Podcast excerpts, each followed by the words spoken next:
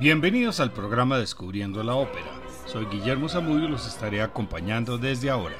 Este es un programa de la emisora de la Universidad del Quindío, la UFM Estéreo.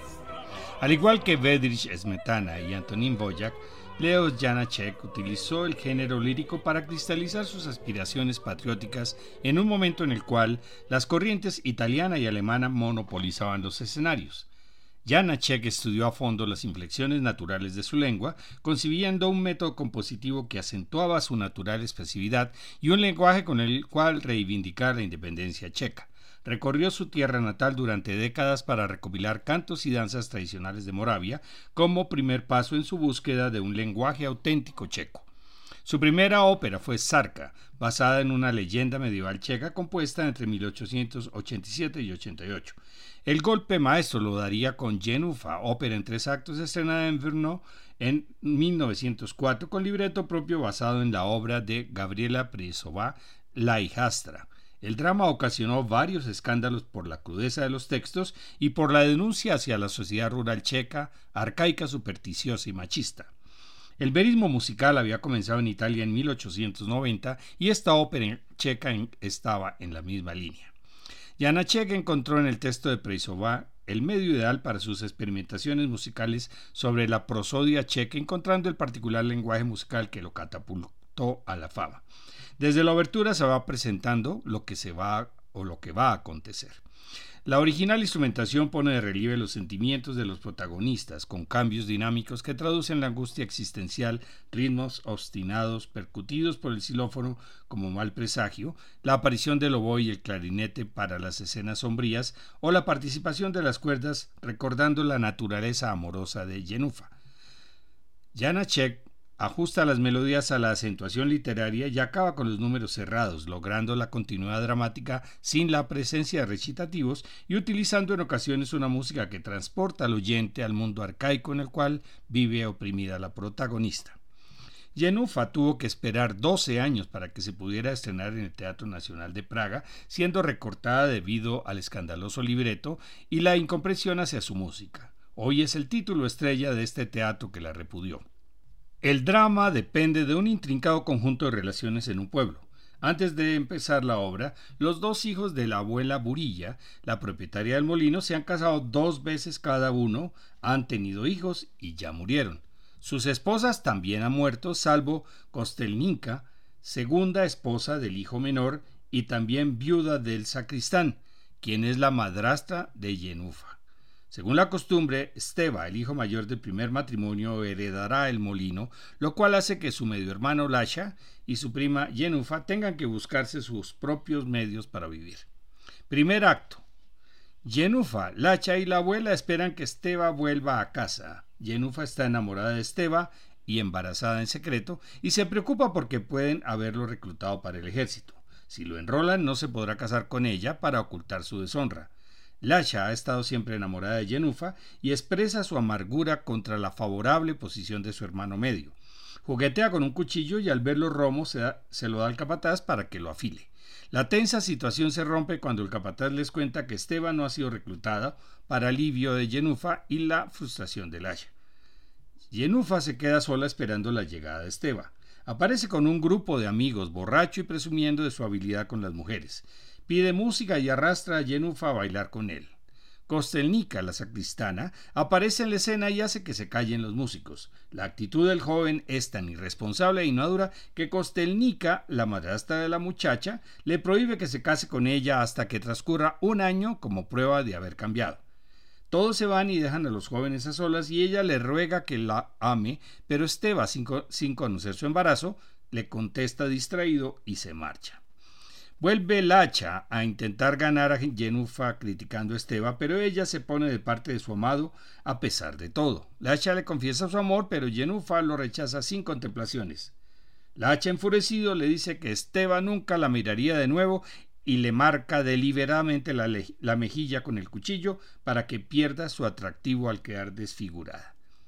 Escuchemos fragmentos del primer acto de Jenufa en la versión de la Filarmónica de Viena, dirigida por Sir Charles McKerras, con la soprano sueca Elizabeth Sonnestrom, el tenor polaco Wisław Ochman, el tenor eslovaco Petr Broski, la mezzosoprano checa Eva Rondová y la soprano eslovaca Lucia Pop.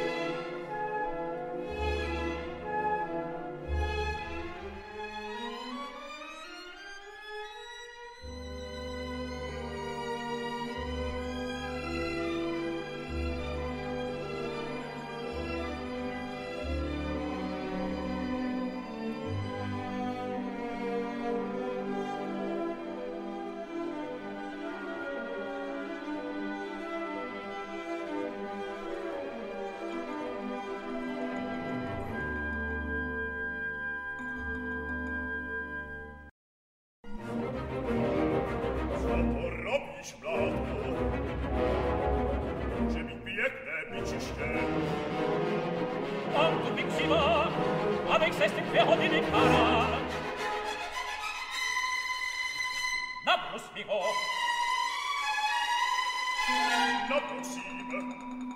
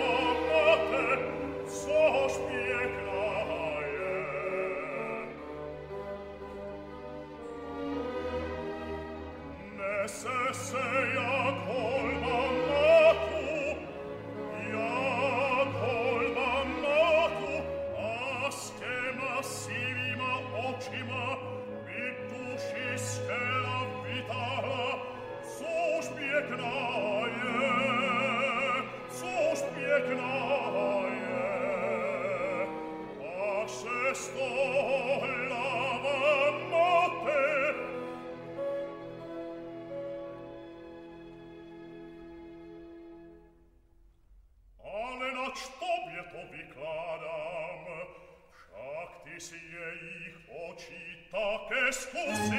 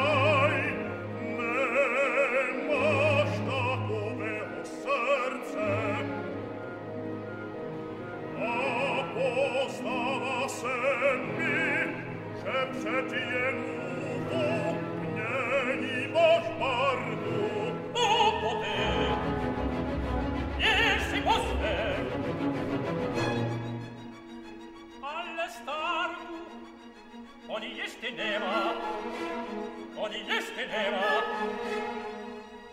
Если годность чья сенте одвени, буде по свадьбе, буде по свадьбе.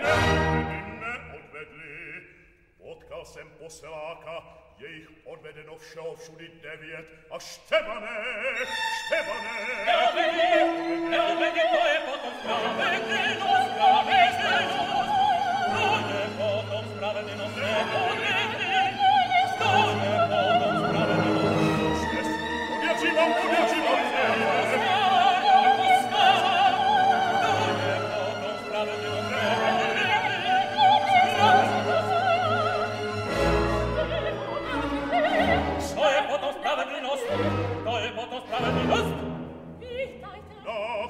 mat, da se bischösse ne da.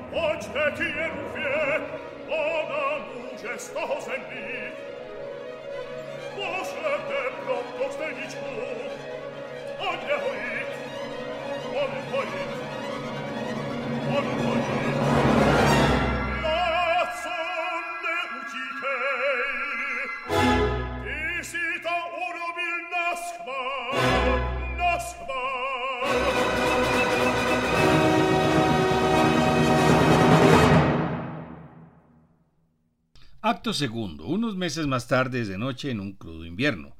La casa de Kostelninka está en las afueras del pueblo. Hace unas semanas que Yenufa ha dado a luz un niño en absoluto secreto y se encuentra en cama con fiebre. Su cara está desfigurada, pero está feliz con su bebé. Mientras ella duerme, la sacristana llama a Esteba y le exige que asuma su responsabilidad. Él le contesta que proporcionará dinero en secreto, pero nadie debe saber que el niño es suyo.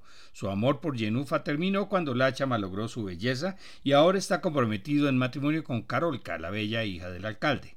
Cuando Esteba se marcha, entra Lacha, quien no sabe la verdad sobre el niño. Como Kostelnica no ha podido convencer a Esteba para que reconozca a su hijo y se case con Yenufa, ahora va a intentar con Lacha, quien no se ha olvidado de la muchacha y le ha seguido visitando manifestándole su amor. Decide contarle la verdad, pero él manifiesta su negativa de casarse y reconocer como propio al hijo de su odiado Esteba. Temiendo que Yenufa se quede sin casar, Kostelnica miente diciendo que el niño ha muerto.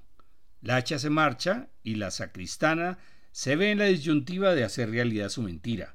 Entonces envuelve al niño en un chal y se marcha de la casa con la intención de abandonarlo en medio de la nieve. Yenufa se despierta delirando por la fiebre y reza por el futuro de su hijo, pero Kostelnica ha regresado y le hace creer que ya lleva dos días en estado de sopor a causa de la fiebre y mientras eso pasaba el niño ha muerto. Lacha aparece y reconforta a Yenufa suavemente preguntándole si quiere pasar el resto de su vida con él. Viendo la ternura de la pareja, la sacristana intenta convencerse que ha hecho lo que debía. Escuchemos a partes del segundo acto con los mismos personajes que escuchamos en el primer acto.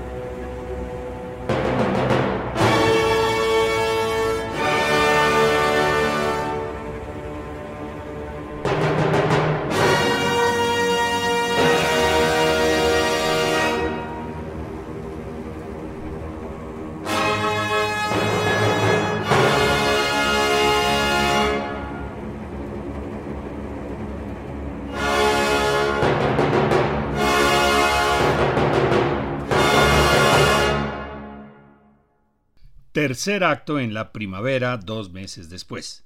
La casa de Kostelnika está dispuesta para celebrar el matrimonio de Lacha y Yenufa. Llegan los invitados entre los que se encuentra el alcalde y su esposa con su hija Carolka, prometida a Esteba. Un coro de muchachas canta una canción nupcial y antes de dirigirse a la iglesia, los futuros esposos se arrodillan ante la sacristana para recibir su bendición. Justo entonces se escucha un gran tumulto en el exterior de la casa. El cadáver congelado de un niño recién nacido ha sido descubierto al derretirse la nieve que lo cubría. Cuando lo traen, Yenufa reconoce las ropas de su hijito y en su dolor parece responsable del asesinato.